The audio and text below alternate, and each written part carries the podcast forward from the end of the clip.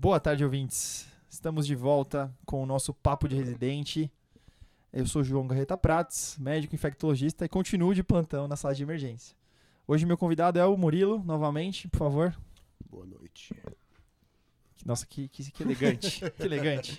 Tentei fazer uma coisa aí, mas não deu muito certo. Se apresenta aí, Murilão. Bom, vamos lá. Murilo, R3 de Infectologia. Estamos aqui para falar um pouquinho mais sobre outro assunto nosso, que dessa semana o assunto escolhido foi armas biológicas. Então hoje temos aqui a mistura da ciência com a ficção. Vocês vão curtir bastante esse episódio. E a nossa ilustre plateia, uma salva de palmas, por favor. Essa plateia gigante, maravilhosa, como sempre. Hoje, hoje tem lugar pra sentar, Murilão. Tem, tem um espacinho É. ali pra sentar ainda. Ah, Hoje é lá no fundo, né? Isso Pertinho aí. ali do mezanino, tá, tá tranquilo. Muito bem. Então, o assunto de hoje, como o Murilo bem colocou, armas biológicas. Murilão, vamos, vamos tentar ser bem científico, porque afinal de contas isso aí tem filme disso, né? A Sim. gente pode mencionar alguns exemplos. Exatamente, né? E vamos lá, me conta, o que são armas biológicas? O que que a gente considera como armas Bom. biológicas para os nossos ouvintes? É, então, o que- armas biológicas na realidade são qualquer microorganismo, qualquer coisa que você pode utilizar para um fim bélico, né? Então, algo que pode ser utilizado como uma arma, que porventura venha a ser um microorganismo, algo que é vivo, né? E, e classicamente são utilizados nos filmes, a gente vê, e também como duas formas, ou como terrorismo, né? que, por definição, é um modo de impor a vontade pelo uso sistêmico do terror ou emprego sistemático de violência para fins políticos, especialmente na prática de atentados e destruição por grupos cujo objetivo é desorganizar a sociedade e a uma pos- posterior tomada de poder. Em resumo, assustar o mundo, mostrar que nós estamos Exatamente. aqui e tal, e a gente manda, a gente faz o que a gente quer, né? Sim. Para isso, podem ser usadas armas biológicas, que é o bioterrorismo, ou uma coisa que, assim, é, se espera que não aconteça hoje em dia, a gente vai entrar um pouco mais em detalhes com isso mais para frente, mas o, a guerra biológica, né, que são quando duas nações soberanas entram em conflito armado utilizando essas armas biológicas para tal. Todo mundo já assistiu aquele filme, né? O cara vai lá, inventa uma, um vírus maluco lá que mata todo mundo em massa numa área que ele deseja, coloca lá no macaquinho, numa pessoa, num bicho, sei lá o quê, espalha em alguma área e a ideia é que aquilo lá extermine todo mundo de maneira muito rápida, Sim. se espalhe de pessoa para pessoa, de uma maneira que você pode ganhar uma, uma guerra, exterminar uma população muito grande sem ter que usar armas, sem ter que arriscar os seus soldados, sem ter que arriscar as vidas do seu país, ou sua, seu grupo, o que seja, né? Então é essa é a ideia dos agentes biológicos. E a gente que lida com infectologia sabe que o tempo todo a gente pega umas doenças aí que a gente se protege, né? Com medidas de prevenção e tudo mais que é o que a gente comentou, né? Então existem doenças mesmo no nosso meio com potencial de, de, de disseminação rápida e de causar surtos e de matar muitas pessoas. A ideia, e a gente vai falar um pouco sobre isso, é que esses agentes, eles são agentes que podem afetar pessoas saudáveis e podem levar a uma, uma letalidade muito alta. Essa é a ideia, né? A Exatamente. gente vai comentar um pouquinho sobre isso. Então, o que a gente vai procurar? Não é aquele bicho que só pega imunossuprimido, não é aquele bicho que só pega uma determinada população. A gente procura germes que a gente tem uma baixíssima imunidade na população Sim. e que sejam capazes de ter uma, de preferência, né? Que sejam muito contagiosos, a gente vai falar um pouco sobre isso, muito patogênicos e muito letais, né? Essa é a ideia. E aí, é, a, a ideia é transformar esses, esses agentes em armas. Seja a toxina que eles produzem, seja o bicho em si. E aí a ideia é, vou tentar exterminar uma população muito grande, para qualquer razão que, que Sim, seja. geralmente as mais deturpadas possíveis para o emprego desse tipo de meio. Lembrando que isso é muito tratado como um tipo, é, vamos dizer assim, guerra já é te jogar baixo, mas jogar arma biológica é considerado no mundo como uma coisa ainda mais baixa nível de, Exatamente. de guerra. Seria tipo a guerra mais suja possível, as medidas mais absurdas possíveis seria o uso de armas biológicas.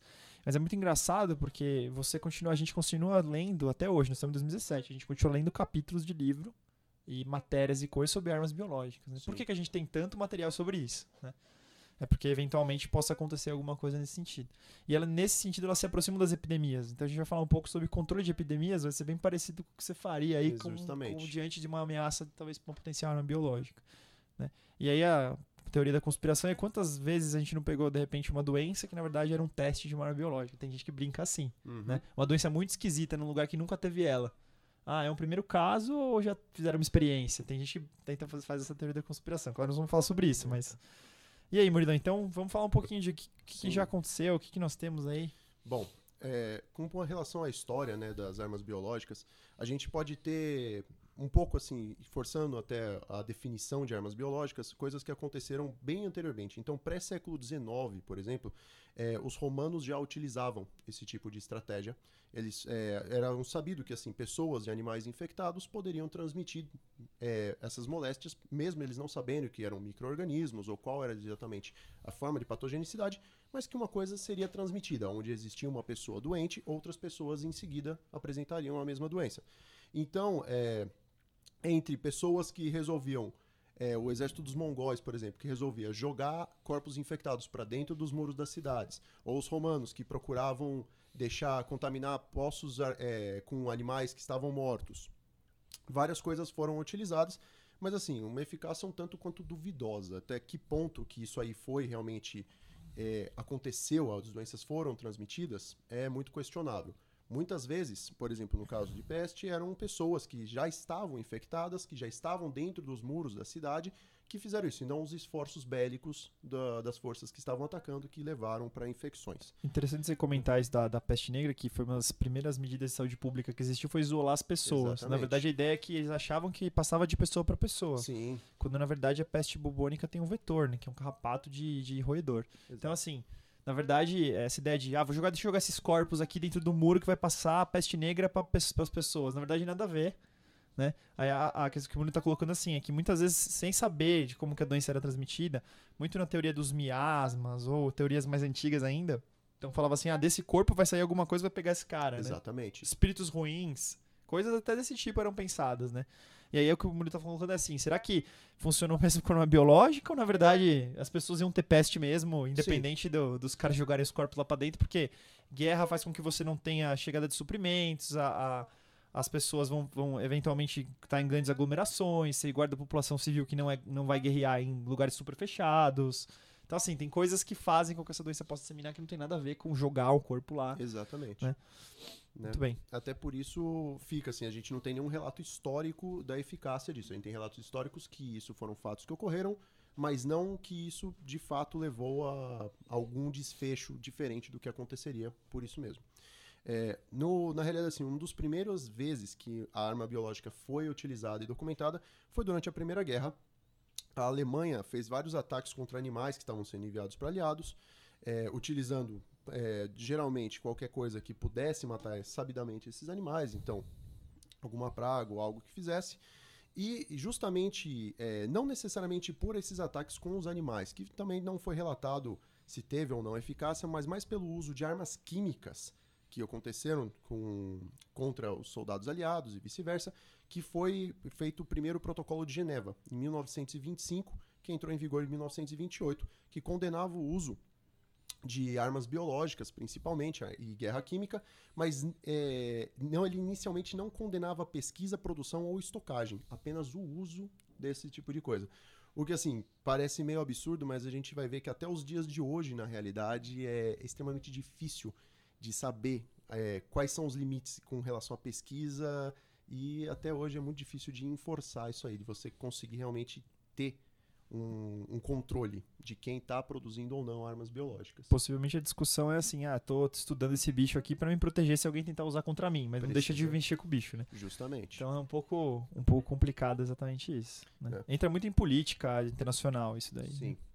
E assim, não existia, e até hoje existe pouca fiscalização, mas principalmente nessa época da Primeira Guerra. Então, muitos países que assinaram esse Tratado de Geneva simplesmente não pararam a pesquisa. Eles assinaram como não vamos produzir armas biológicas, mas continuaram. Por exemplo, como Canadá, França, Bélgica, Alemanha, Itália, Japão, a Holanda, a Polônia, o Reino Unido e a União Soviética. Todos eles assinaram, mas sabidamente continuaram produção, a produção de armas biológicas. Já na segunda, na segunda guerra, quem sabidamente teve produção e uso de armas biológicas foi o Japão, possivelmente a União Soviética, mas também é, para uso bélico não chegou nada a ser comprovado. No Japão, o que a gente tem realmente, que foi bem documentado, foi a unidade 731. Era um local que tinha cerca de 3 mil cientistas. Desses 3 mil cientistas desenvolveram diversos tipos biológicos e aproximadamente 10 mil prisioneiros de guerra foram executados ou por armas biológicas ou executados após testes de armas biológicas. É, e isso foi extremamente bem documentado. porque com a queda, na realidade, do eixo, muitos desses cientistas pediram asilo para forças aliadas em troca de informações com, é, com relação a essas armas biológicas e as atividades que tinham sido feitas. Então isso, de fato, aconteceu, infelizmente.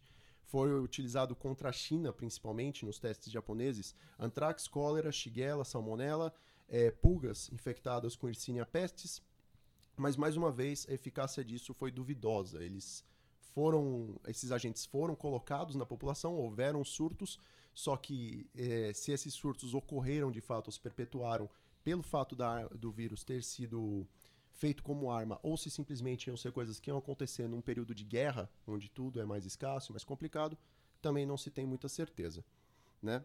Nossa, mas é, é um grande, grande crime de guerra, né? Executar Sim. 10 mil caras com, com arma biológica Foi. é absurdo, né? Mas na época simplesmente Não, lógico, mas não é. foi tido como tal. Se a gente contabilizar as mortes da Primeira Guerra Mundial e da Segunda, isso daí foi nada, né? Sim, Só pensando nas guerras de, de trincheira, né? de, de batalhas mesmo, né? justamente. Muito bem, nossa, complicado. Sim. Ah, e assim, isso até agora a gente falou principalmente nas partes do eixo, né? Então o pessoal fala, ah, porque era o eixo. Não, também tinha os Estados Unidos, pesquisava da exata mesma forma. Muitos desses cientistas japoneses foram para os Estados Unidos. Então em Fort Derrick, em Maryland, foi, pesquisi- foi pesquisado antrax, botulismo, tularemia, eh, brucela, eh, enteroco- eh, todas as to- enterotoxinas de estafilocóxico e a febre venezuelana, a é, encefalite equina venezuelana, que também foram coisas que foram produzidas sabidamente no território americano, né? É, junto com isso, teve, claro, seu lado positivo, produção de vacinas e antibióticos, porque da mesma forma que você pensa em produzir uma arma contra os seus inimigos, você pensa em como se proteger do exato mesmo agente, proteger principalmente as suas tropas. Então, foram desenvolvidos essa parte.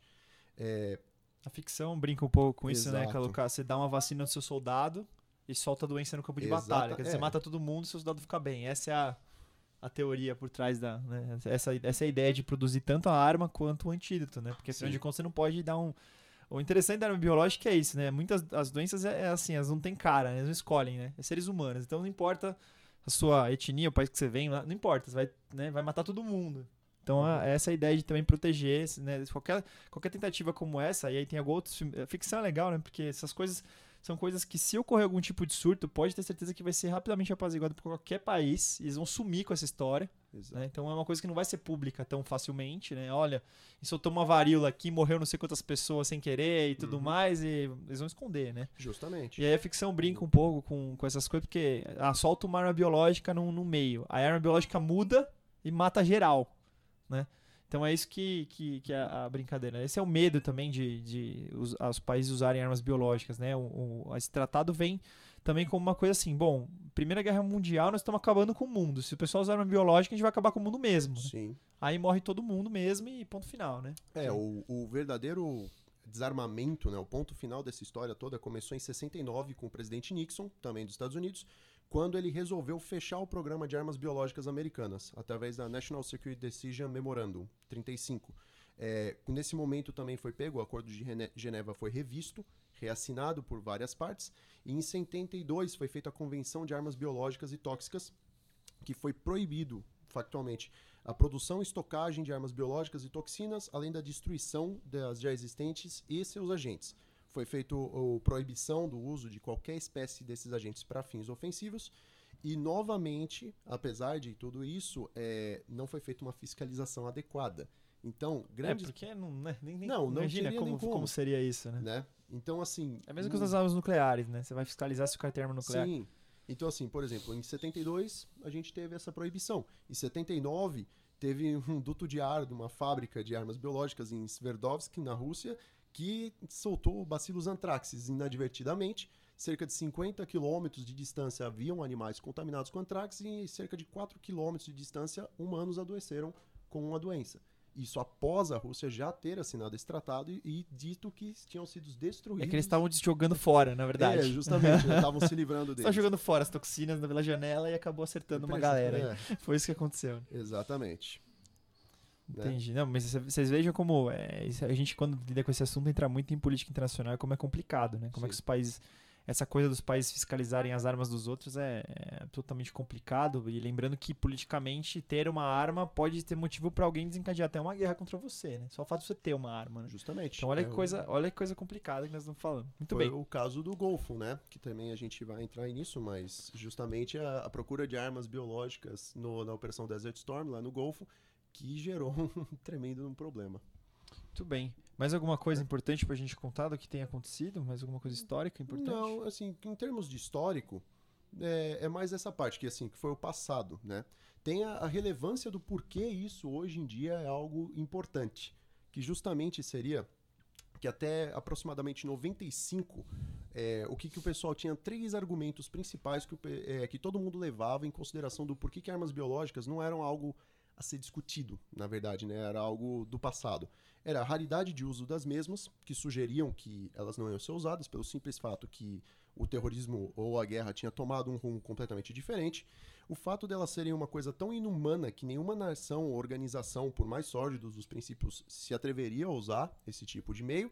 E o alto grau de complexidade na elaboração de agentes e multiplicação para o uso de- de- das armas biológicas, o que provou, na realidade, já ser uma mentira em cerca de 2001 e agora em 2017, menos ainda. A gente sabe que é extremamente fácil de produzir essas armas e a gente teve vários exemplos, na verdade, já bem documentados do como é simples, né? O, o primeiro grande caso que aconteceu, que eu acho que muitas pessoas vão se lembrar, é em 2001, quando teve os esporos de bacilos anthraxis, que foram enviados através de cartas para vários dignatários americanos e entidades e houve uma contaminação importante das pessoas, né? O, e principalmente por que que aconteceu disso? Os métodos de fabricação para bacilos anthraxis multiresistentes são publicamente disponíveis. Eles já foram, eles estão no PubMed. Se você procurar, você encontra artigos científicos de como realizar isso daí. Não é um conhecimento restrito, não é aquela coisa que você vai virar e falar, não, isso simplesmente é, é um segredo de Estado. Não é. É, porque a ciência, cara, Justamente. cara, como é que aconteceu que apareceu uma cepa multi-R? Ah, aconteceu Sim. isso, isso, isso, a gente publica a cepa multi-R. Que nem a gente faz com o recolhe, gente. A única coisa é que Exato. você... Você você pode transformar em arma isso daí, né? Exato, é o, conhe- é o mesmo conhecimento, só que utilizado para fins sórdidos. É exato a mesma. Gerador de conhecimento é a mesma coisa, na verdade. A gente publica sequência genética de Sim. bicho, a gente publica um monte de coisa, né, pessoal? Justamente. Então, não é estranho que você possa publicar. Você pode publicar o gene da KPC multiresistente lá, Sim. o gene de resistência poli, você, por que não vai ter o gene de resistência do bacilo anthrax, a sei lá o quê? Né? Então, na verdade, é o mesmo conhecimento, né? Sim. E assim, a enorme maioria desses patógenos, eles existem livremente na natureza. Eles são zoonoses ou eles já estão no próprio meio ambiente. É a exceção do anthrax multidroga resistente da varíola, né? Todos os outros você vai encontrar naturalmente e todos eles exigem é, essas armas biológicas, elas têm em comum o pouco espaço necessário para sua produção e a grande eficácia desses agentes quando aspergidos em meio aéreo, né? Tanto que, na realidade, o que, que aconteceu? Em 1999, o, houve uma agência, DTRA, o Defense Threat Reduction Agency. Eles fizeram um teste. Eles pegaram um pequeno grupo de cientistas. Esse grupo de cientistas não tinham absolutamente nenhum conhecimento prévio de manipulação de armas ou materiais genéticos. Eles só tinham conhecimento técnico de uso de materiais de laboratório. Em laboratórios. Exato. E Foi, eles montaram em algum lugar dos Estados Unidos um laboratório clandestino e com materiais comuns que eles compraram em lojas da própria região, eles conseguiram produzir antrax suficiente para matar 10 mil pessoas antes de serem detectados em dois meses, sendo que o governo americano estava procurando por eles com parte de experiência. Eles gastaram 1,5 milhões para fazer isso, só. E isso em 99. Então, na imagina que um milhão, um milhão, um milhão e quinhentos mil dólares para um país não é nada, né? Não é só nada. só para contextualizar. Né? Pode ser que para uma pessoa é muito, mas para um Sim. país ou para um grande grupo terrorista, né? Essa que é a, a ideia. Sim. A grande maioria desses mesmos especialistas já chegaram em consenso que assim, armas biológicas são o próximo passo nas atividades terroristas, pela facilidade que se transformou, na verdade, né? E o, qual que é o grande problema que a gente tem? O primeiro sinal de ataque não vai ser uma explosão, não vai ser é, uma declaração, não vai ser, vão ser pessoas doentes, coisas que nós temos todos os dias nos hospitais. Então, assim, como você diferencia uma pessoa que está doente, um surto, de um verdadeiro ataque biológico que aconteceu? Exatamente. Cabe aos profissionais de saúde esse correto diagnóstico, né, o tratamento e a notificação disso, coisa que também não acontece. Muitas vezes o profissional fala que saco preencher aquela folha, eu não vou preencher nada. e, de fato, assim, um fato os, uh, os, ataques acontecem, as pessoas adoecem, só que elas passam como fatos isolados e não como um todo. Exatamente. A gente tem, assim, não é comum, claro, esses casos, mas é, tem, um, tem um vírus que tinha antavirose, que nem é tão famoso assim como a arma biológica, Sim. mas a gente teve alguns casos já. Eventualmente aparece um outro caso de uma doença muito esquisita, tem algumas que são de notificação imediata, justamente porque está relacionadas a isso. Exatamente. Quem já viu um botulismo, por exemplo, é, é, óbvio que a gente não pensa em arma biológica de carne, a gente pensa que o cara comeu um negócio estragado, sei lá, mas. Né, a brincadeira aqui é justamente essa, né? E será que alguma dessas doenças muito muito malucas vão aparecer? O primeiro caso que aparece fala, nossa, o que, que é isso? A gente é, houve uma certa retomada desse assunto de tomar cuidado com doenças causando surtos, não como arma biológica, mas como surtos mesmo, né? A gente tem que ter um pouco de cuidado, porque eventualmente a primeira doença, que gente, primeiro caso que a gente pega e fala, nossa, não tem essa doença aqui nesse lugar. E aí, de repente, esse primeiro caso é sinal de que vai ter um surto por qualquer razão, que a gente não sabe. E a segunda parte é que a notificação imediata ela voltou à moda assim depois do surto de ebola que teve fora. Então todo mundo que vinha viajando de algum lugar perto de onde tinha ebola rolava um pânico geral e botava o cara num canto. E todo mundo se preparou para, inclusive com equipamento de proteção individual, para atender gente com ebola. Sim. E na verdade aquela preparação que a gente fazia, nós vamos falar de níveis de segurança, mas aquele, todo aquele equipamento que usava não era nem para ebola, é para uma coisa maior, pior que ebola, na verdade, Sim. todo aquele para aquela maramentação, né? Então, é, foi interessante o ebola, entre aspas, né, para o nosso país e para os centros, porque os caras se prepararam para receber, eventualmente, um paciente muito maluco desse, né? Sim. Com uma doença dessa que a gente não sabe como é a transmissão, por exemplo. Às vezes pode ser uma doença que você não sabe como é a transmissão. Lembrem-se que, assim, não, há não muito tempo atrás, a gente teve casos de pneumocistose em homossexuais que ninguém sabia o que era. Aí vai lá, achei uma HIV nessa história. Então, o que, que impede de aparecer daqui uns 10 anos um outro bicho super esquisito que a gente não faz ideia, né? Isso é uma das coisas gostosas da infectologia, né? Que você nunca sabe qual vai ser a próxima epidemia que vai assolar a humanidade e que você vai ter que se virar para aprender a ver o que fazer. Isso vai de influenza até HIV, né? Que, que apareceu nos anos 80 e hoje é uma doença super importante. Você voltar para literatura de anos, até os anos 70 de, de, de infecto, não tem nada sobre HIV. Nada, ninguém falava. O que, que é isso? Nem falava sobre isso. Devia ter alguma coisa na biologia lá sobre um vírus da imunodeficiência símia e olha lá. E aí a gente encontra daqui a um tempo uma doença humana que, né? Sem falar na evolução dos, dos próprios patógenos do animal para o ser humano, né? Que de repente pode acontecer, né? Então é muito interessante. Acho que esse assunto é, é muito bacana e mostra o quanto a infectologia é interessante e, e, como as suas particularidades refletem até na política internacional, né? Estamos falando Sim. aqui de uma coisa muito bom. E aí?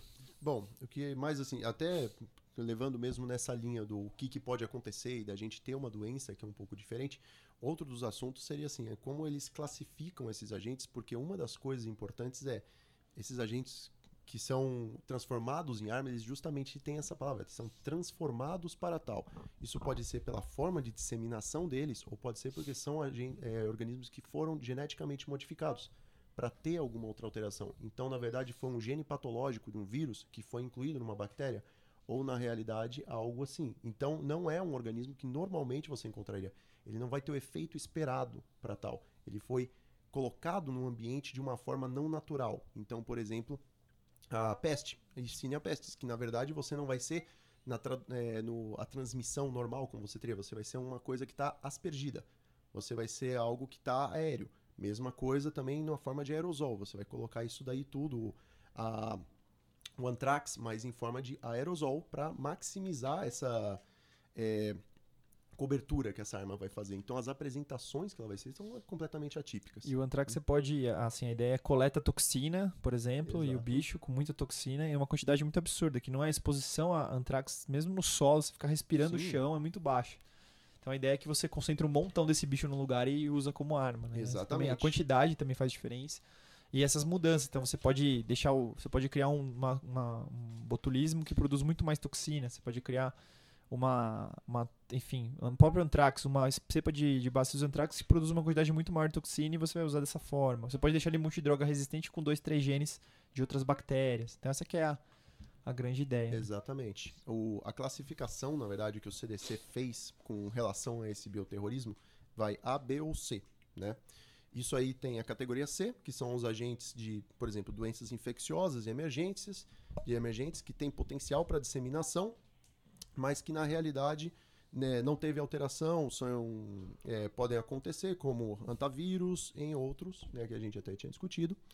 O, a categoria B, que são moderadamente fáceis para ser disseminados, tem uma morbidade um pouco maior, mas não são extremamente letais. Então, brucelose, é, miloidose, a febre Q, Toxina do então- estáfilo, Exato, né? então, toxina do estáfilo, todos esses. Febre de tifo, tifo, E- é, tifo, tifo, é, Sim, é sim, tifo, tifo- tifo. tifo exantemático, Exato. riquecioses, algumas, por exemplo, cólera na água das pessoas. Essas Isso. coisas são meio que moderado, porque tem um tratamento, tem um, Sim. não é garantia que vai ser muito letal, não é tão fácil de você espalhar essa doença, tem todo uma, né, um cuidado aí, mano. E tem a categoria A, que é o material de Hollywood, que a gente classicamente sabe, que são facilmente disseminados, vão de pessoa para pessoa, altamente letal e um sério risco à saúde pública. Então, antrax, botulismo, a, a peste, Yersinia pestis, varíola, é, febres hemorrágicas, então ebola, Marburg, todas essas que são o que assim as pessoas classicamente pensam armas biológicas, pensam nesses vírus em questão.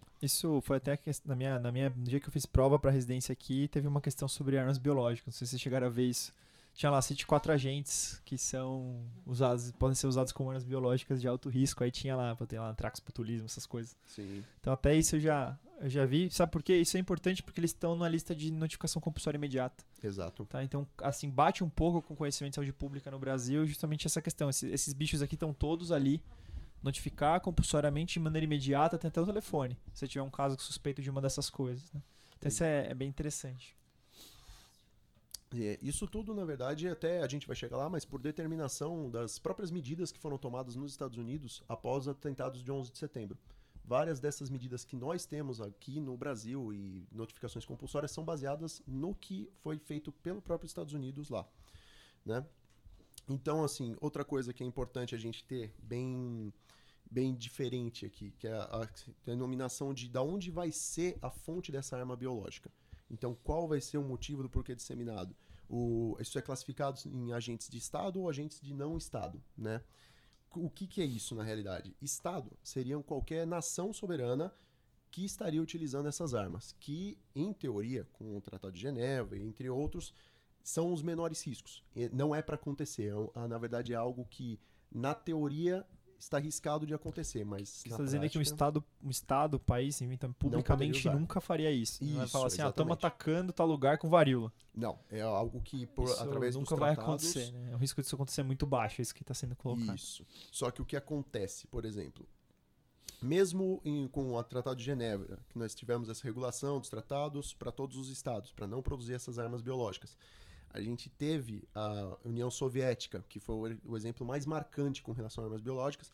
Eles tinham o Biopreparat, que era uma série de 18 laboratórios e 60 mil cientistas que produziam armas biológicas. Isso se manteve, na realidade, até cerca de 91, ah, se você for levar em consideração. O principal desses laboratórios, hoje em dia, um laboratório de pesquisa, é o Vector, que são, eh, junto com o CDC, é os únicos dois lugares do mundo que ainda tem amostras de varíola né, congeladas. CDC americano e esse laboratório Vector, na Rússia, que era cerca de 4 mil pessoas e 30 prédios um, que faziam isolados de diversas coisas que eh, diversos vírus e bactérias que tinham em humanos, de uma forma geral. Que depois de terminados os programas de guerra e após o Tratado de Geneva, foi tido como sendo pesquisas para eh, fins científicos, mas que a gente sabe que na realidade não foi bem assim que aconteceu. Eles produziam cerca de 20 toneladas de varíola anualmente. É impossível você usar isso para fins científicos. É, como será que. Assim, é aquela história, né? De novo, o mesmo conhecimento. Ah, estou estudando tratamento de varíola, né? Exato. Então você precisa replicar varíola, botar varíola no rato e dar remédio.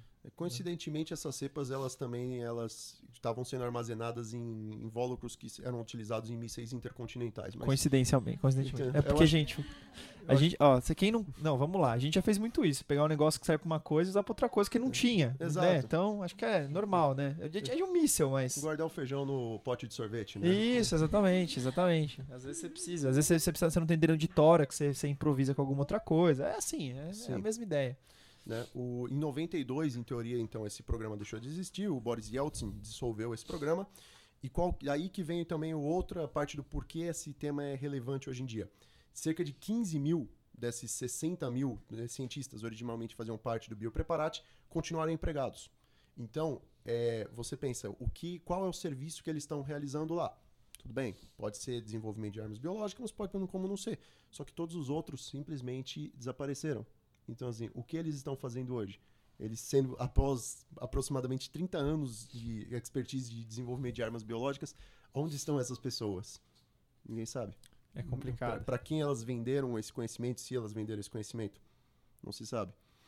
Bom, e temos os, é. os outros, né? Os não estados. Esses Exato. são os piores, na verdade. Né? Sim, que os não estados, né? A, a gente teve cerca de 185 ocorrências nesses últimos anos e de ataques com armas biológicas, sendo que 85% delas foram entre 90 e 99.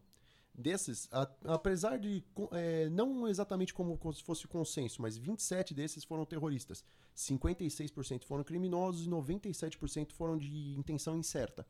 Então, muitas vezes a gente pensa em armas biológicas, a gente pensa realmente em terroristas. Mas, é, em 84, um culto que era o Rajneeshees, é um culto americano, eles espalharam salmonela em é, salada, em várias bares de salada que ficavam através da interestadual do Oregon.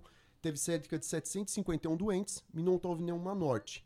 Isso só foi descoberto cerca de um ano após o, esse ocorrido e só foi descoberto que isso aconteceu como um ataque de bioterrorismo porque houve um desertor desse culto que explicou como foi realizado.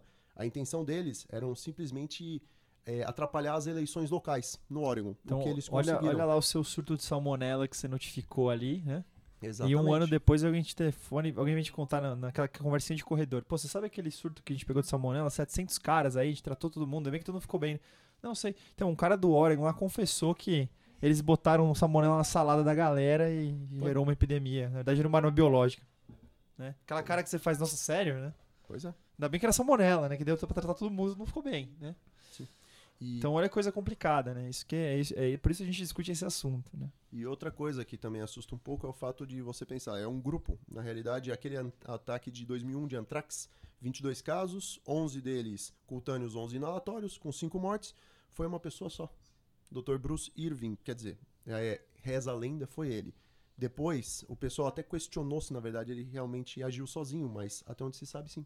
Ele foi o único. Então ele produziu a, o Anthrax, colocou nas cartinhas e mandou pra galera, conseguiu matar cinco. Exato. Sozinho. Sozinho. Isso em 2001, onde as tecnologias eram tanto mais restritas e a manipulação era um pouco bem mais rudimentar do que é hoje em 2017. Coisa complicada. É. Gente, pessoal, depois vocês ouvirem isso, não precisa, né, rolar um desespero, todo Exato. mundo relaxa, né, tá tudo bem. O... Existe, mas existe um, um, bom motivo do porquê toda essa preparação na realidade. É justamente porque quem vai ser o que vai descobrir isso tudo, quem vai ser o profissional que vai ter a obrigação de saber isso, é o médico da emergência e principalmente o infectologista. É isso aí. Vai chegar, a gente vai ter que depois sacar, olha, surto de salmonela. A princípio A gente não precisa explicar o surto de salmonela, mas tem que identificar os surtos. Acho que essa é a grande, a grande lição aqui. Muito bem. E, e vamos, vamos em frente vamos então. Lá, então. então. temos estados não estados. Uhum. Né? A gente não espera encontrar nenhum estado doido Sim. aí atacando gente, falando, ó, oh, estamos jogando varíola aqui nesse país porque esse país não é legal. Né? Isso Sim. é uma coisa, com certeza, é, gente, nunca, isso nunca vai acontecer. Mas a gente tem que ter cuidado que alguns desses ataques nada, nada impede que um país tenha financiado por baixo dos panos alguém para fazer uma coisa desse tipo. Né? Sempre, sempre é levantado o assunto da Coreia do Norte, né? Que eles também falam que eles têm potencial para produção de armas biológicas. Bom, você mostrou que todo mundo tem, né? Não, todo... Se você for parar para, né? Seu Qualquer país não, um... não tem lei, se, se o seu governo é, é ditatorial, seu cara pode falar, vamos produzir armas biológicas. Justamente. Bom, como outros, então, passando aqui para vamos dar nome aos bois, quais são os patógenos né, que a gente tem na maior é, importância? Os Estados Unidos, eles tiraram essa lista de patógenos que são os mais importantes, mas na realidade isso foi feito através de um, um Risk Assessment, né, que eles têm o Biological Terrorism Risk Assessment, BTRA. Eles são feitos isso a cada dois anos, desde o atentado, os atentados terroristas de 11 de setembro. Eles levantam informações referentes a quais doenças estão acontecendo, quais cepas podem ser feitas, quais são os potenciais de nações ou grupos que são opostos ao próprio é, Estados Unidos que, que eles têm o potencial de produção e quais devem ser, assim, entre aspas, os micro-organismos que eles mais devem se preocupar.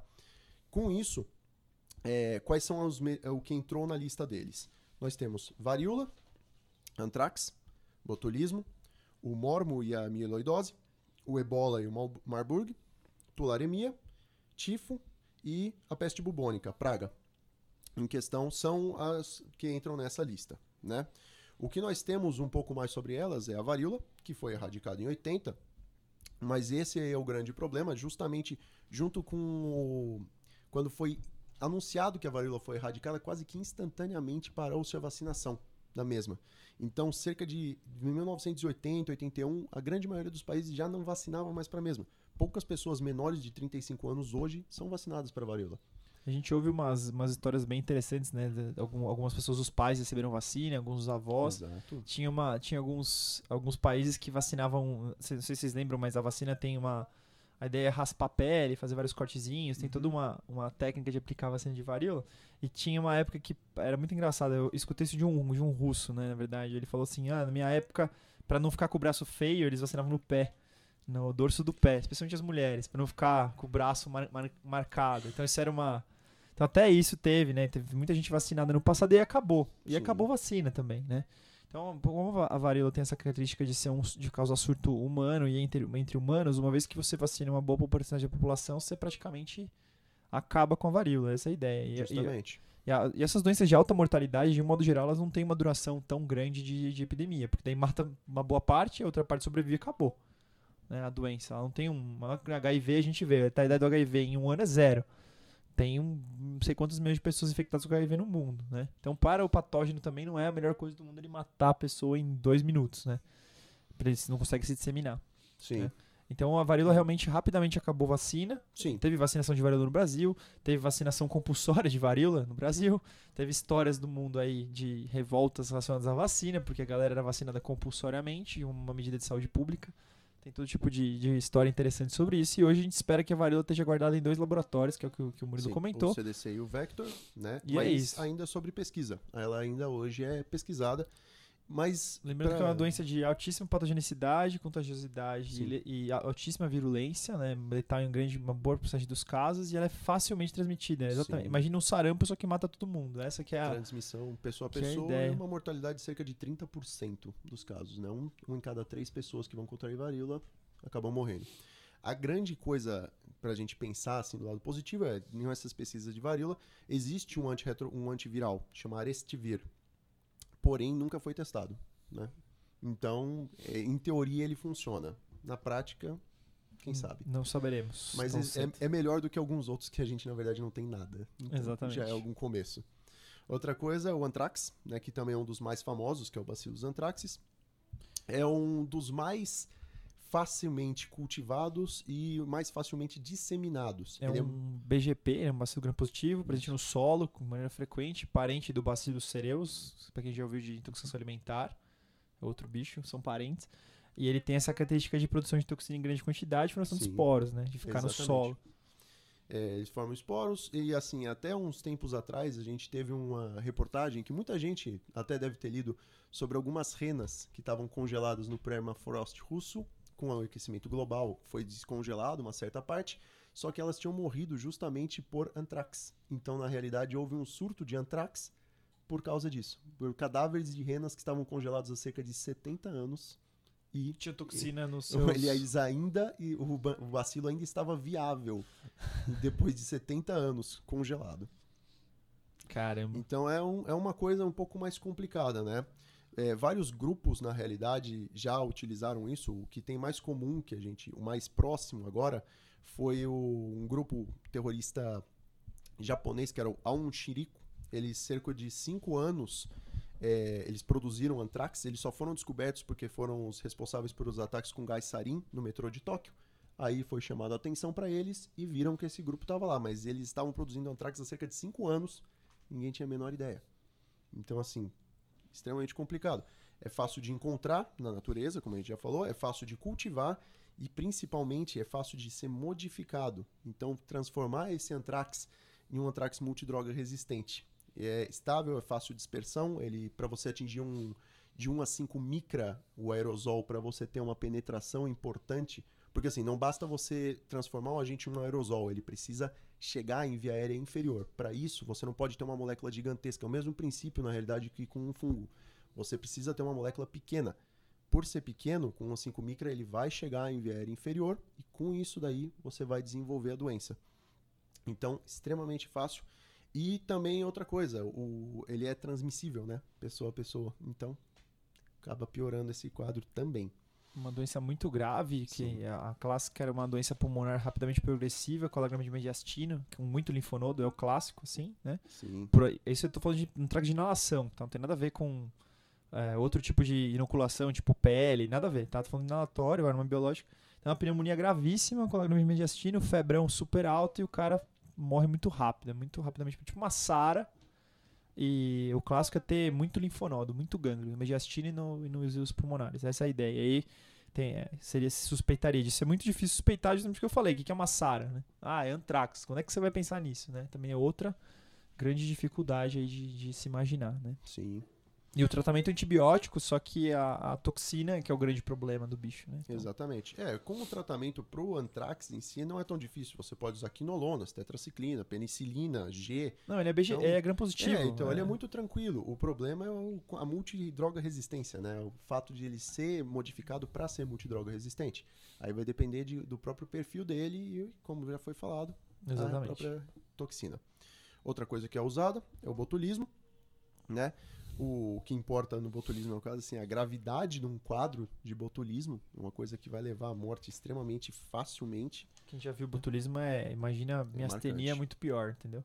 É mais ou menos isso que vocês vão, que, que, que, existe por aí, né? A gente teve, lá em Santos teve uma época, não sei, foi dois, teve dois casos, eu acho que foi uma, vamos supor, não lembro exatamente o que foi, mas foi alguma, foi um restaurante, uma, tipo uma torta de frango, sei lá, e teve dois casos, foi um casal, foi uma, um homem e uma mulher que tiveram, teve que pedir antitoxina e teve uma criança também nessa mesma época e foi trash, assim, a recuperação, todos sobreviveram, mas a recuperação foi muito ruim, né? Imagina o tempo de sequela que ficam essas pessoas, né? Por Sim. tempo de UTI e tudo mais. Super complicado o caso. Aí a gente teve que pedir toxina em São Paulo, enfim, mas deu tudo certo, sobreviveram aí os, os três. Sim, é, a única medida também de tratamento é justamente a antitoxina, né? Que existe o HBA, HBAT, que é a, a antitoxina botulímica heptavalente, ABCDE, FG, para utilizar o tratamento. Mas é, o problema é aquele ponto, a, a, o antitoxina neutraliza a toxina não ligada, né? Sim. Então todo o resto da doença já foi. Já, Você para a doença e justamente recuperar, né? É bem complicado. Né? E o botulismo é fácil de tratar. Qualquer, é, ele é um clostridium botulino, então é um antibiótico para gram positivo, para clostridium de maneira geral, metronidazol, tem um monte de coisa, tudo vai bem. Não tem grandes problemas para tratar o bicho. Sim. Outra... Esse problema é transformar isso em arma. Quer dizer, a toxina Justamente. botulínica, teoricamente, é a toxina mais letal que existe, acho que bactéria, se não estiver enganado, que por quantidade para matar. Então, uma micro quantidade lá de botulismo, se você não tratar, óbvio, sem tratamento, tô falando, né? Ela é letal, é uma quantidade ridícula. Nano, sei lá. E até Botox, né, que a gente usa né, no, no, dia a dia, se você. É aquela história, fizer dose errada, o cara pode ter uma mega paralisia e. Sim. até morrer de, de botulismo. Se injetar numa veia um Botox de uma maneira errada, aquela quantidade mínima ali pode ser suficiente para causar uma baita paralisia. Então, só lembrando que essa toxina é muito tóxica, uma quantidade microscópica pode matar uma pessoa, né? Se não for identificado tratado. Né? Pode é, bloquear músculos respiratórios e, e o cara morrer. Sim. Outra coisa também que a gente tem, o ebola, né? Que chama bastante atenção. Pela alta infectividade, alta mortalidade, não haver tratamento.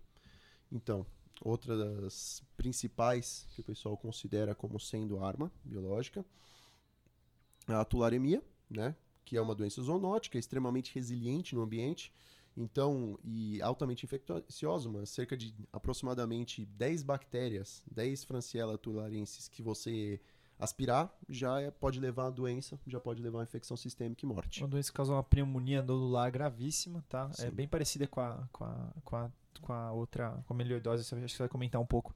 Mas a pneumonia extensa de rápida evolução também, você fala, nossa, o que, que é isso? E é, tularemia é assim, tá? Muito associada com, com os coelhos, né? Essa é a doença classicamente associada com coelho. Sim.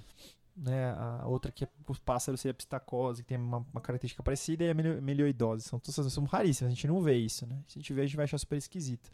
Mas é uma bactéria muito virulenta, essa que é a, que é a ideia, tá? Sim. E de contaminação por inalação, né? Essa é outra questão. Outra coisa que a gente também tem, por exemplo, o tifo, que qual que é a grande coisa que a gente tem? São sintomas inespecíficos. Então, assim, por ser um sintoma inespecífico e você não ter muita ideia do que pode estar acontecendo, retarda o diagnóstico.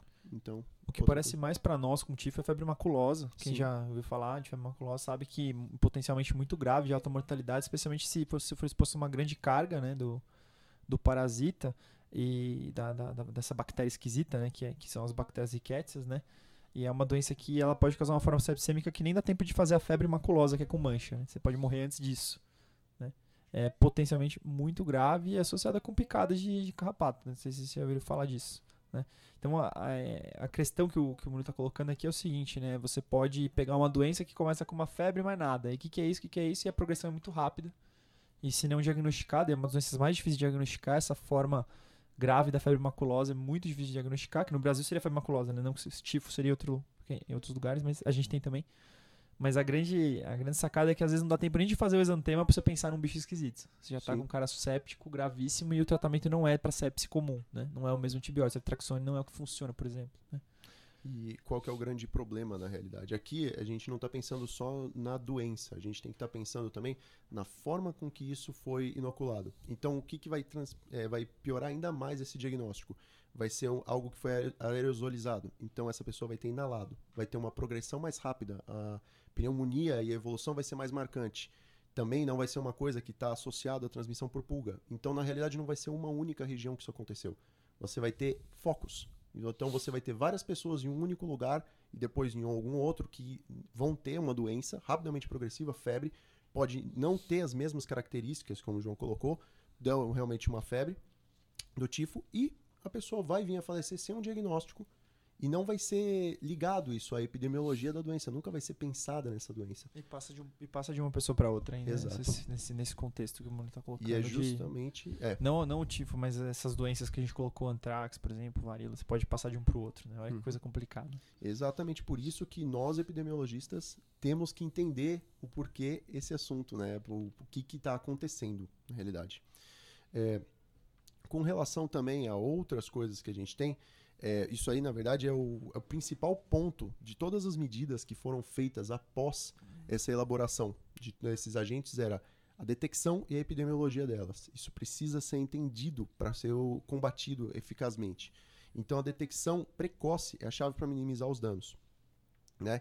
Então, os padrões da doença, a vigilância, a prevalência dos patógenos ambientais sempre está sendo estudada. A gente, aquela coisa da gente saber o que, que acontece em tal área é importante justamente por isso. Porque qualquer coisa que foge dos padrões é algo que a gente tem que entender. Mas para isso a gente precisa entender o que acontece naturalmente primeiro. Né? É, foi tentado no próprio Estados Unidos também redes de detecção interligadas. Então, você ter uma comunicação de um serviço com outro, notificações. Não é algo que funciona como a gente gostaria ainda, mas aqui no Brasil a gente também tenta dessa parte, né? É, desde 2001 foi intensificado as preocupações com isso, então é um tema que está sendo mais abordado. É, nos Estados Unidos, principalmente, é um tema que agora é abordado na própria grade de graduação. Tem cursos e partes específicas do curso que tratam de armas biológicas, tratam de é, doenças transmissíveis e é, justamente é uma coisa que na verdade está sendo foi incorporada neles não só como sendo armas biológicas, mas assim saúde da população em geral e manejo de situações desastrosas. Então o que que acontece se você tiver um terremoto? A resposta tem que ser algo parecida, como se fosse, porque você vai ter emergência de doenças, você vai ter, como a gente colocou, uma situação de calamidade, coisas que vão acontecer e que a gente precisa ter uma resposta rápida, senão elas podem ser tão danosas quanto uma própria arma química. Exatamente. Está preparado para as epidemias no contexto de alguns desastres e está atento para doenças emergentes, como a gente comentou. Pode ser que a gente comece aqui, né? Detectando bem os caras no nível C. Mas nada impede que apareça um, um nível A e é, e é muito engraçado. A gente só fala teoria da conspiração hoje, né? Hoje tá uma beleza. Sim. Por que não testar num país que não tem nada a ver com guerra, sua arma biológica, né? Eu só tô, Exato. só tô comentando assim. Por que você não fala que foi um surto, né? E é isso- esse, que é o, esse que é o ponto. Então a gente tem que estar atento para detectar essas coisas e até mesmo que não seja arma biológica coisa nenhuma. Mas se tiver um caso de uma doença dessas, então vamos supor que tem um caso de, de peste bubônica, que teve caso de peste bubônica no mundo, por aí. Então aparece por causa de peste bubônica. Se você não souber o que é isso, como isso funciona, o que você tem que fazer a respeito, você pode, essa doença pode se espalhar e é uma doença de altíssima mortalidade. Só, a humanidade só precisa de mais, né? Não precisa de mais uma peste negra aí Não. matando um monte de gente. Né? E faz parte da nossa, do nosso trabalho diagnosticar e tratar e depois notificar, e junto, né, ao mesmo tempo notificar e fazer alguma coisa a respeito. Evitar que outras pessoas é, tenham a doença e até mesmo tratar rapidamente os expostos, né? Conter essa doença faz parte do nosso trabalho, né, como infectologistas. E assim, partindo um pouco para a parte da teoria da conspiração, mas não na, verda na verdade assim nem tanto, muitos dos agentes, é, é, pelo menos assim os testes que foram realizados inicialmente para saber como se comportariam esses agentes quando fossem aspergidos e tudo, foram feitos, na realidade, em grandes cidades americanas, só que não com armas biológicas em questão, com algum bacilo, alguma coisa inerte que eles pudessem detectar facilmente no ambiente. Então, bacilos marcados, mas foram aspergidos e descobriram assim qual o real impacto que isso teria na população, né? Então a gente espalha aqui esse bicho que não é patogênico só pra ver se dá pra espalhar. Se der pra Exatamente. espalhar, né? Ah, Por exemplo, em Washington foi eles fizeram algum cálculo através dessas vias e viram que 100 quilos de antrax iam se espalhar por toda a capital de Washington. Então, se aspergidos assim em condições favoráveis e porventura eles vão com isso descobrindo assim quais são as medidas maiores de respostas que eles precisam ter para essas armas biológicas, né? Que variou assim, é, a grande mudança, o grande pulo do gato que teve, mais uma vez falando, foi os atentados de 11 de setembro, né? Que antes de 11 de setembro era tido como um tema repugnante, não discutido, é, não haviam medidas de fiscalização, não tinha absolutamente nada. E pós 11 de setembro, apesar de não ter sido com armas biológicas, o, o- realmente o foi quando o risco de um ataque desses acontecer foi visto como a população e como a gente precisaria se preparar para isso acontecer. Grande parte dessas medidas foram tidas também, eh, foram adotadas pelo governo brasileiro, se a gente for ver até um certo instante, mas nem todas, né? Então o que assim os Estados Unidos fizeram que a gente também precisa prestar atenção. É, em geral, é, foram feitos órgãos de regulamentação dessa res- de resposta. Então, são aqui a Guarda Civil, entre outros, que têm a obrigatoriedade de, num evento de acontecer alguma coisa adversa, tentar controlar a população. Houve verbas injetadas em estrutura, estoques e preparos de pessoal. Então, pelo menos nos Estados Unidos, eles têm um fundo destinado especificamente para produção de vacinas e é, estocar antimicrobianos específicos para um possível ataque com essas armas biológicas, para ter uma resposta rápida com relação ao, é, ao esse agente, né? Qualquer um desses que pudesse acontecer. A gente tem o Public Health Emergency Preparedness, que é os grupos que estão preparados para agir com relação a esses, esses agentes em centros de referência e coordenação em cidades-alvo, então nas principais cidades americanas. Existem grupos que, no evento de qualquer hecatombe, qualquer problema que possa acontecer, vão assumir o controle da situação, vão é, passar, na realidade, esses, a, a coordenar essa distribuição de antimicrobianos e vacinas para a população geral. E o que- foi dito também, que é extremamente importante, e isso é, é, na verdade, é um contrassenso de todos aqueles filmes que a gente vê, e que na realidade a gente vê, a informação é essencial. O pessoal sempre deixa isso muito claro. Então, as pessoas precisam ser informadas do que está acontecendo para evitar o pânico geral. A grande coisa das armas biológicas é que elas causam esse pânico, elas causam a sensação de que porque as pessoas estão adoecendo, os serviços de saúde não funcionam. Entendeu? As pessoas perdem a fé na medicina e como a gente tem é, a resposta a essas Olha, armas. se, se na epidemia de influenza já foi assim, vocês Exato. imaginam uma arma biológica em algum canto? O que, que ia ser o pânico do- dessa, da situação? Né? Imagina o nível, porque a gente teve epidemia de influenza e já foi uma coisa absurda. Né? Eu lembro do. Claro, em 2009 acabou o álcool em gel da farmácia. Eu estou brincando aqui, mas é uma. Óbvio que é uma coisa muito menor. Mas você imagina um, a- um ataque de antrax na cidade de Nova York, que sei lá o quê. Sim. O que, que ia acontecer, né? E a gente, isso, isso eu gosto, a ficção brinca muito com isso, né? Então tem, eventualmente, só, só um comentário, teve, tem uma dessas coisas de ficção, que até um videogame, enfim, que tem uma, uma doença que é a doença do dólar, chamam de febre do dólar. Então qual que é a ideia? Ou de peste verde, o que eles fizeram? Che- Chegou na Black Friday antes do Natal, os caras criaram um vírus que era tipo uma varíola e colocaram nas notas de dólar. Então eles espalharam um monte de notas e espalharam as notas pelo país, né? Porque imagina, no, no- no- Black Friday, quantas que as notas não circulavam. E passa um tempo, passa algumas semanas e Nova York começa a morrer geral, assim, começa a morrer gente em Nova York inteira. E eles praticamente fecham a cidade de Nova York. Porque o que, que acontece? Imagina a loucura de uma grande cidade repleta de, de, de doentes. E aí o que acaba acontecendo? Os caras, os, os caras da prisão escapam, são, são, imagina, dominados. Os caras da polícia estão. Todo mundo, pessoal tortura a polícia. Quer dizer, se cria uma situação de anarquia completa naquela região. Quem sobreviveu, sobreviveu porque tem sorte. Né? E não tem como. Nenhuma, nenhuma força policial, médica, consegue conter as mortes. E aí vira uma, uma catástrofe inacreditável. Que é o que a, a ficção brinca com isso, né? Mas a gente tá sempre. É, imagina, se, surto, se uma, um surto de gripe já deixa as pessoas muito super assustadas e em pânico, imagina o surto de uma doença realmente letal, realmente muito incomum, que a gente não sabe como tratar, e sei lá, imagina isso. Mas o, justamente isso é uma das coisas que o pessoal fala, que assim, a informação é essencial para evitar o pânico, e mais do que isso, por ser uma arma biológica, por ser um microorganismo vivo, eles têm um tempo de incubação. Que é bem esse ponto. Isso é sabidamente que acontece. Então, como você delimita o qual deve ser a abrangência de um serviço de emergência quando isso acontece. É, porque você vai ter pessoas que estão com essa doença, mas não apresentaram sintomas. Então, assim, é como o controle de uma epidemia, só que é uma epidemia que foi provocada. Então, é algo um pouco mais difícil de você delimitar e saber até que ponto você deve levar isso tudo. Para isso, material pré-preparado, então, assim, panfletos que dizem com relações a informações dessas doenças, principalmente de classe A, que são as mais graves e que causam maior pânico existem, você já tem isso pronto para distribuição, o que é uma coisa que assim não existe no Brasil até onde eu consegui procurar. Então, é, não é para pensar que assim, ah, nós não temos por que ser sujeitos a um ataque com uma arma biológica, mas se isso acontecesse aqui, ou não necessariamente uma arma biológica, mas algo, um surto. Uma epidemia muito, muito grave, que a já gente... acontece, acontecem várias o tempo todo. Né? A, gente viu, a gente viu quanto a gente tem dificuldade de controlar uma epidemia quando com a epidemia do Zika, a última aí. Sim. Como é que a gente controlou isso? Ah, é vetor. Então vamos controlar vetor. Meu, explodiu o caso de Zika para todo lado. Tem caso de Zika, tem caso de dengue, não para. É uma coisa que a gente não consegue controlar.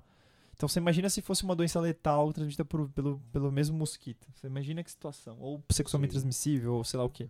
Olha que situação difícil. Né? Então é, é, a vulnerabilidade é muito grande. É isso que você está colocando, né? A gente tem que Sim. E esse preparo não é só para isso, é para catástrofe também. Vai Sim, que, sei é. lá, acontece uma enchente absurda numa cidade, acaba com a cidade inteira, todo mundo fica doente com alguma coisa. Uma Sim. cidade inteira com cólera, sei lá. Mas é, brincando é, aqui, é bem mas... nessa linha realmente que a gente precisa pensar. Até uma das coisas que, assim, parece estranho, mas evitar quarentenas. Você não pode fazer quarentenas com essas pessoas. Porque por mais absurdo que pode parecer isso, o que, que uma quarentena vai fazer? Só vai gerar pânico. E as pessoas vão escapar da mesma forma. Já foi comprovado que as pessoas não vão voluntariamente ficar dentro de um lugar que está acontecendo algo, seja porque até porque está junto com outras pessoas, né? Exato. Olha que, que o pânico que isso gera. Né? Exato. Né? Então assim, você seja por o que for, foi febre amarela, tá tendo lá na em qualquer região que está tendo mais foco de febre amarela, essas pessoas naturalmente vão querer sair de lá. Então não precisa pensar necessariamente em armas biológicas. Se você tentar prender essas pessoas, você só vai conseguir a mutinação, você vai conseguir piorar a situação. Então é algo que a gente tem que levar para nossa realidade. Outra coisa assim um pouco mais palpável é os, os, nossos serviços, como uma forma geral, eles precisam estar interligados. Então, da mesma forma que nós temos laboratórios sentinelas para controle de sepse, você precisa ter uma rede de laboratórios sentinelas e pessoas preparadas para lidar com esse tipo de coisa. Então, quando você tem isolado de um agente diferente, de algo que seja transmissível e perigoso, as redes precisam ser informadas, isso precisa ser notificado, que é uma coisa que também é muito deficitária no Brasil. A gente não tem. Né? É, nos, só falando rapidamente, nos Estados Unidos tem o fluxograma. Então, os laboratórios de biossegurança número 1, é, de nível 1 e de 2, fazem esse contato inicial. Se eles acharem algo suspeito, enviam para 150 laboratórios de biossegurança 3. Caso seja realmente confirmado que existe, esse agente vai ser analisado em laboratórios de biossegurança 4, se for necessário. Mas eles têm essa rede para controle, na realidade, o que é uma coisa que falta. No Brasil precisa ser implementado, entendeu? Não necessariamente, que nem eu falando, armas biológicas, mas para qualquer agravo. Isso é algo que é, é, imprescindível de acontecer e é extremamente negligenciado. Nos Estados Unidos, cerca de é, perto de 2011, a verba para toda essa rede já foi cortada, em grande parte. Né? Outra coisa também, então, a biovigilância, que é justamente o saber o que está acontecendo, essa rede, o detecção precoce, que foi tentado pelos Estados Unidos de uma, várias formas e maneiras. Então, através do Biosense, é um método de detecção deles, que se provou mais é, eficaz em, na verdade, monitorar, monitorar surtos que já foram notificados e já foram descobertos do que prever esses surtos ou ser a primeira notificação deles. Então mostra mais ou menos, novamente, qual a importância do infectologista nesse papel, de nós identificarmos o surto. Eu falar que no final né? das contas, tudo se reduz a você chegar a ter um doente na sua frente, que você diagnostica uma coisa muito esquisita e fazer alguma coisa sobre isso. Porque vai acabar na ponta. Ninguém vai falar assim, nossa, é, achei aqui uma. Alguém pediu uma hemocultura, chegou um mantrax. Não é assim. Você vai ter um cara muito estranho, você fala, nossa, o que, que é isso? Você vai falar, nossa, essa doença é tal doença. Você vai descobrir uma doença esquisita e aí notificar, e daí começam as coisas. Então o que a gente está falando é que passa muito pelo serviço médico, pelo serviço de saúde, isso. Né? Independente de você ter uma rede inacreditável de diagnóstico, de laboratório, mas algum cara vai chegar doente e você vai ter que falar, nossa, olha só, o que, que é isso? Aí vai passar um tempo, vai chegar outro cara doente da mesma coisa. Você fala, nossa, o que, que é isso de novo? Né? Ou vai morrer um cara disso. Uhum. Né? E aí esse, esse, essa questão de o que a gente tem de método disponível para diagnosticar uma doença esquisita e mesmo para, uma vez diagnosticada, fazer alguma coisa, importa. Mas o que a gente não pode esquecer? A gente precisa diagnosticar essas doenças esquisitas. E a gente tem que ser o primeiro, né? Nós somos a barreira aqui. A primeira barreira é para uma, uma epidemia. Não precisa ser uma arma biológica, precisa ser uma epidemia. É aquele primeiro caso que você fala assim, nossa, isso aqui parece dengue. Aí você fala, ah, não sei. Aí você tem que notificar esse caso. Você notifica uma dengue, né? Porque a gente cansa de entrar em epidemia nesse país, de, de, no nosso estado, na cidade, enfim dois meses depois que todo mundo já tá falando, nossa, tá explodindo dengue, né, pessoal? Nossa, meu plantão passado tinha 10 caras com dengue. Aí passa dois meses epidemia de dengue. Pô, mas já tá epidemia faz dois meses, meu. Né? Eu só tô brincando com isso, mas é começa com a gente. E acho que essa, esse tema aqui, ele mostra mais uma vez a importância daquela bendita notificação compulsória que todo mundo fala, nossa, que saco preencher essa ficha, não sei o quê. Porque como é que apareceu que a gente descobriu que Zika era Zika? Quando todo mundo achava que era doença exantemática, não sabia o que que era mandava a amostra para um laboratório de referência procurando algum bicho esquisito. Ainda bem que não matava ninguém, Zika, porque se matasse, né, tinha Sim. exterminado o Nordeste do Brasil, né? E aí viram lá, nossa, esse vírus não é dengue, esse vírus não é chikungunya, que já também é outra coisa que está circulando no país que não tava, é um vírus novo, é Zika. Aí tu, nossa, Zika, Zika. Aí passa não sei quantos meses, um monte de uma formação fetal, e hoje tem, a gente, tem gente publicando no no Lancet, não sei o que, uma formação fetal só da Zika. Exato. Então, quem falou que não pode acontecer uma coisa parecida com isso, né, em que as pessoas morram tem alguma sequela, mesmo que não morram, né? E que a gente só vai descobrir uma vez que a gente fale, nossa, isso aqui parece dengue. Aí vai, manda exame, ah, isso aqui não é dengue, isso aqui é sei lá o que vírus e tá matando gente. Logo mais é Maiaro e Oroposhi. E o pessoal continua não é, notificando. É essa que é a importância de notificar. Então, é, pense na escala global quanto é importante você notificar a bendita Exato. doença esquisita que você encontrar. É, o, é, a minha missão de hoje aqui, é as pessoas entenderem a necessidade de notificar, de notificar isso. Se, se, então, teoria, teoria da conspiração, não, Exato. mas notifica os benditos casos aqui que você vê aqui no Brasil mesmo, tranquilamente, que são importantes. Né? É um, Precisa... termo, um termo um tanto chocante, mas justamente para trazer assim na pior das situações, o que um, uma falta de informação vai fazer, entendeu? Exatamente. É justamente a falta de informação que vai causar o problema. Os agentes, na grande maioria, têm tratamento. Se você souber o que você está tratando, você pode ver que todos eles você tem como resolver, você tem como evitar mortes de todos. Com exceção de assim, vamos por Marburg, Ebola, mas mesmo assim você tem como tentar controlar, mas você precisa saber. A informação é a chave. Então, para qualquer coisa, a gente precisa ter essa notificação. E assim, e por que que esse tema de armas biológicas e não simplesmente virar e falar, por exemplo, ah, eu quero falar de notificação aqui, vamos falar de doenças compulsórias. Por que que isso se transformou em algo relevante hoje em dia? Esse tema inicialmente começou a ser abordado em 2001, onde a tecnologia era um tanto mais primitiva, porque a gente sabe quanto que avança. Todo ano a gente tem novos breakthroughs, tem novas coisas acontecendo. Então, assim, a manipulação gênica hoje em dia, o conhecimento é extenso de mecanismos de defesa sistêmicos. A gente sabe como funciona um vírus, a gente sabe como funciona o mecanismo de resistência. Mais do que isso, a gente tem como manipular isso. A gente tem como criar em ambientes de laboratório com meios que, assim, na verdade agora são até baratos e ter isso aí. A gente vê aqui na escola, nós sempre fomos referência, mas nós temos laboratórios específicos.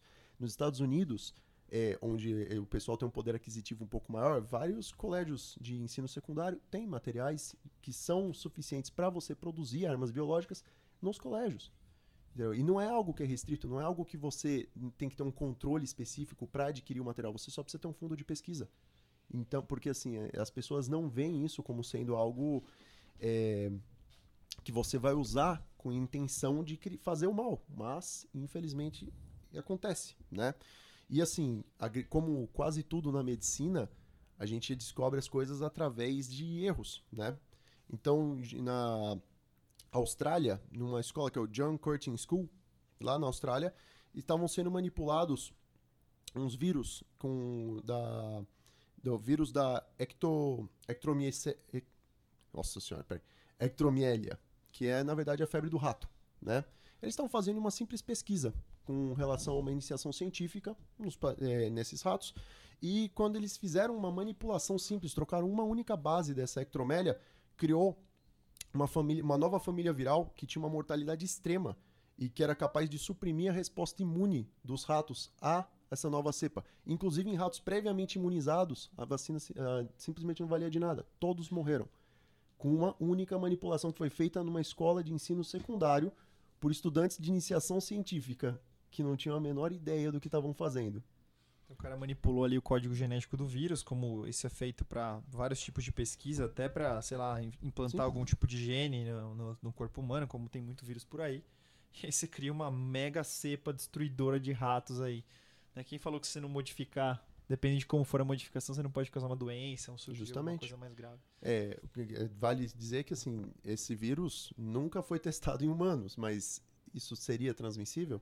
Não se sabe. Então, complicado, né? E com uma Exatamente. pequena modificação e todo mundo quer imunizado, quer dizer, ah, tomei vacina contra isso, aí passa, muda um pouquinho a cara do vírus, pronto. né? E, tá o, e, assim, e daí vem, na verdade, o, o problema maior que a gente tem agora, que é o, aquela dicotomia censura contra progresso. Porque nós estamos em tempos de grandes progressos científicos. E o que determina esse progresso é a informação, é a quantidade de informação que nós temos acesso.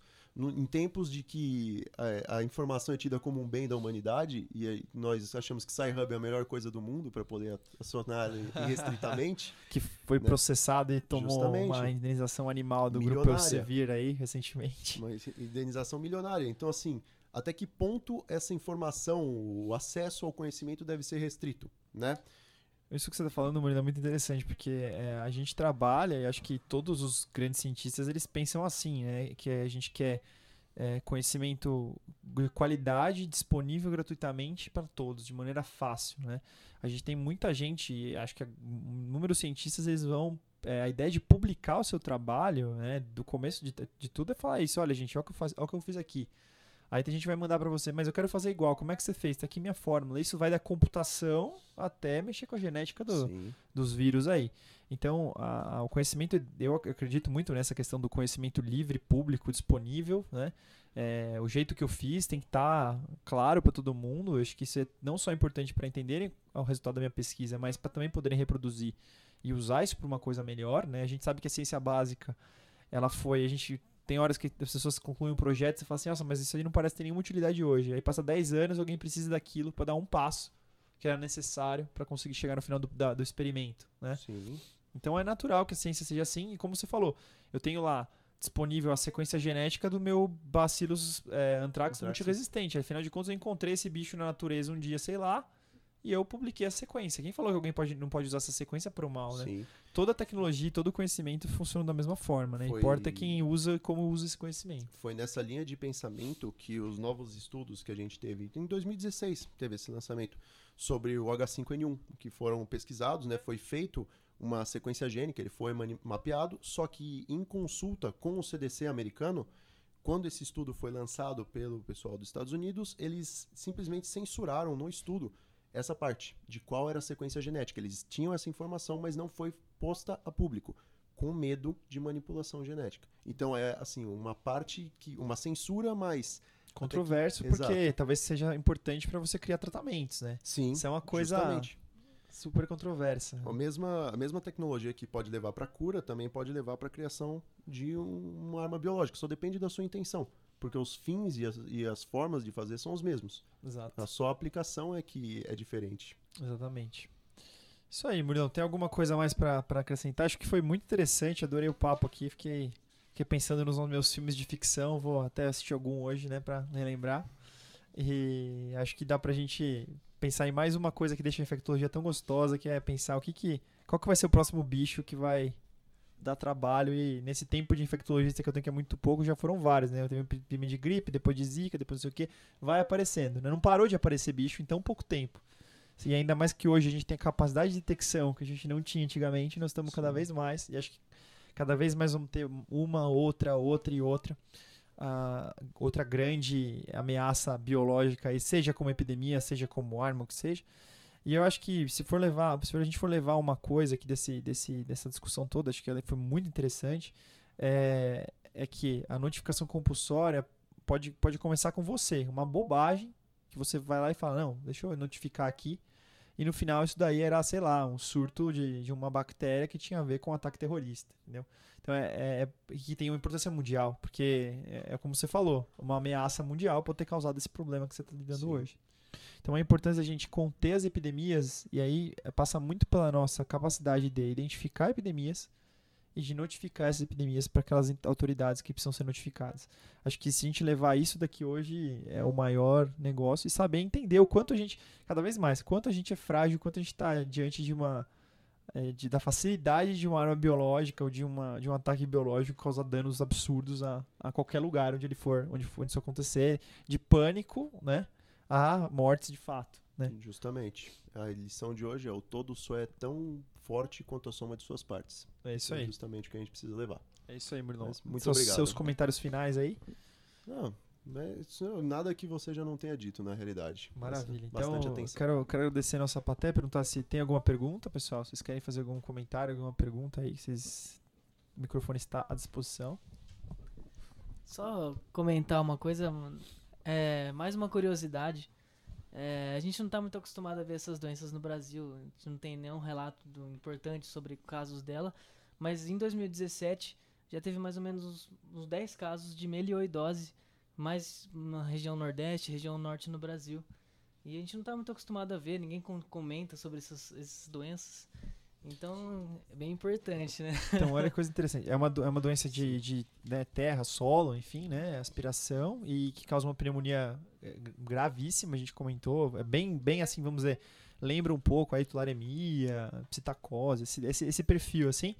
E realmente, é o que você está falando, poder 10 casos de melioidose, né? É uma coisa estranha, né? Posso te garantir que se fosse Estados Unidos, os caras estão desesperados. Sim para saber o que aconteceu, se isso aí não foi alguma brincadeira aí de, né, vamos brincar de, de arma biológica. Justamente. Mas... Sepse rápida e fulminante, multidrogo resistente inata, com recorrência sendo muito comum mesmo após o tratamento. É uma das doenças Parece uma descrição ruim, lista. né, pessoal? Exato. É, está que... nas listas de notificação. É. E é justamente uma das armas biológicas que podem acontecer. Então, a, a Brucholderia, como vocês sabem, é um gênero super complicadinho de tratar, pseudomala, né, que, é, que causa a melioidose. E aí você vê, é, é importante que a gente sabe que tem 10 casos. Né? Acho que isso mostra, eu diria assim, que esse grupo, que o grupo, as pessoas que, que diagnosticaram e começaram isso daí são excelentes. A gente tem que valorizar muito essas pessoas, falar, nossa, parabéns, porque com certeza não foi fácil identificar isso. E a gente vê aqui, né, mesmo dentro da nossa realidade, como às vezes tem alguma coisa estranha, como ela depende da excelência dos profissionais envolvidos. Então quer se lá um bacilo gram positivo esquisito na sua hemocultura. Então você tem que ir lá no laboratório e falar, olha gente, o que, que é isso? Como é que é? E a gente vai evoluindo, vai nossa, aí chega lá no final, o que, que é isso? O que, que é isso? Não sei o que, que bicho esquisito é esse? A gente pede uma bioquímica e a bioquímica vem diferente, faz um mod TOF, faz não sei o que lá, biologia molecular. E aí a gente acaba identificando lá que, sei lá, esse bicho. A gente já teve alguns casos malucos aqui, né? De todo tipo de, de, de doideira possível. Era uma pneumonia esquisita no HIV, a gente foi procurando o bicho, apareceu um bicho muito estranho e é isso aí. Então, inúmeras vezes a gente pega agentes super estranhos e que você poderia eventualmente, num caso desse, estar tá suspeitando de algum bacilo gram negativo, aí não é, não é E. coli, não é não sei o que, é, ah, puta, brucodéria? Aí, mas brucodéria nesse paciente que é rígido, estranho, não sei o que, que, que essa hemocultura deu? Aí vamos, vamos identificar melhor. Aí vem lá, pseudomala, e você fala, meu Deus, quer dizer, eu tava achando que era isso, depois achei que era aquilo, não tem nada a ver. De onde veio esse bicho? Aí você notifica e aí pronto, 10 casos. Quer dizer, nossa, algum lugar desse, desse país, a gente vai pensar assim primeiro, tem um monte de brucodéria pseudomala em algum canto, né? Então olha que coisa esquisita. Né? Então a gente, a gente já teve coisas aqui muito estranhas. Já teve rodococcus, foi essa história do gram positivo, que foi a mesma história da rodococose, lá era pneumonia por rodococcus. E a gente já teve é, outras é, actino, actino, actinomices, actinobactérias, assim, coisas super estranhas, né? Que apareceram dessa, dessa maneira. Então, é, é, bem complicado e eu acho que a gente tem que valorizar tanto a excelência dos profissionais que identificam essas doenças, que a gente está na linha de frente, e também o pessoal do laboratório que trabalha com a gente. Mas eles só vão dar o passo a mais se a gente for lá e falar, vai, cara, ó, isso aqui é um bicho estranho, vamos em frente. Né? E a gente teve aqui rodococose, teve não sei, teve não sei o que lá, teve mesmo fusariose, mesmo fungos, né? Uma coisa que você não vai atrás, você não descobre o que, que é, né? Então, muito interessante. Alguém mais tem alguma outra, algum outro comentário, alguma outra pergunta? Não? Então, é, Murilão, algum comentário final? Não, só isso mesmo. Então tá bom. Então quero agradecer a presença de todos, agradecer o Murilão pelo excelente, excelente apresentação aí. Adorei o, o, tema, muito gostoso, me fez a imaginação ficar super né, fértil depois dessa. Né?